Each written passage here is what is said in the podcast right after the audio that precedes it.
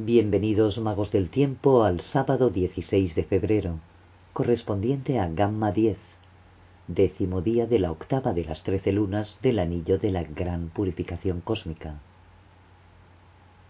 Al ser el tercer día de la heptada blanca de esta octava luna, seguimos en la construcción de la geometría del sendero 30.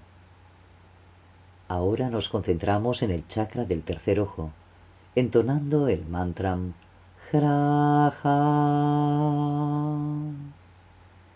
al mismo tiempo que visualizamos la imagen blanca de Gamma proyectándola hacia la cara delantera de nuestra creación cúbica. El mago planetario nos plantea la situación para que veamos cómo las cosas van encontrando gradualmente su respectiva correspondencia con las circunstancias que oportunamente se van presentando.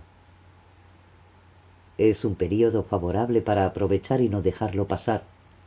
Este instante define que las cosas se deben realizar en el tiempo correcto. Cuando conectamos con la realidad cuántica del inconsciente, establecemos el acceso a la bioenergética real que conecta a todas las criaturas, incluso a especies diferentes de los mamíferos, ya sean del plano angélico, del mundo débico, del reino animal del vegetal. Estamos entrando en un mundo donde las esferas del arte, la ciencia y la espiritualidad se contemplan como interdependientes, pudiendo así exponenciar la creatividad y al mismo tiempo, cuando las interconectamos, multiplicamos su potencial, abriendo la semilla de la conciencia que germina dando nacimiento al ser humano noosférico, al biotelépata solar, el que desde la independencia voluntaria refina las conexiones neuronales en comunión con el respeto a la naturaleza, sabiendo que cada ser es el portador de la semilla de la divinidad, experimentando la plenitud de la evolución que nos dignifica como coautores de la experiencia espiritual que estamos encarnando.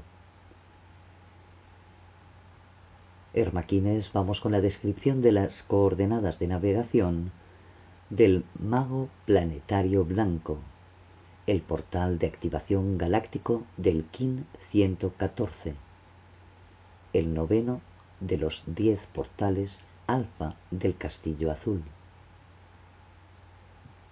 El tono planetario está coordinando la articulación de la muñeca izquierda, y el sello del mago es el que cierra el clan de la verdad ocupa el dedo pequeño de la mano izquierda. El mago, la tormenta, la semilla y la luna son los representantes de la familia que tiene las llaves para abrir los portales.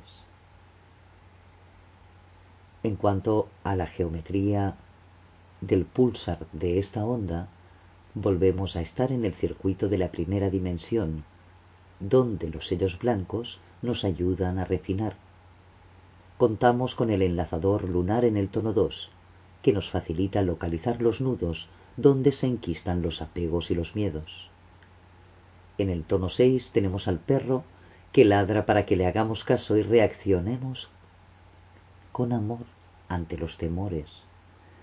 Y en el tono 10 nos visita nuestro querido y amado mago planetario, reconectándonos con el principio de la temporalidad, recordándonos que todo pasa en el ahora y aquí, siendo siempre un instante en la eternidad. Aquí estamos en Camelot, en la residencia del mago, donde todo es un constante ahora y aquí, celebrando la manifestación de los magos de la tierra.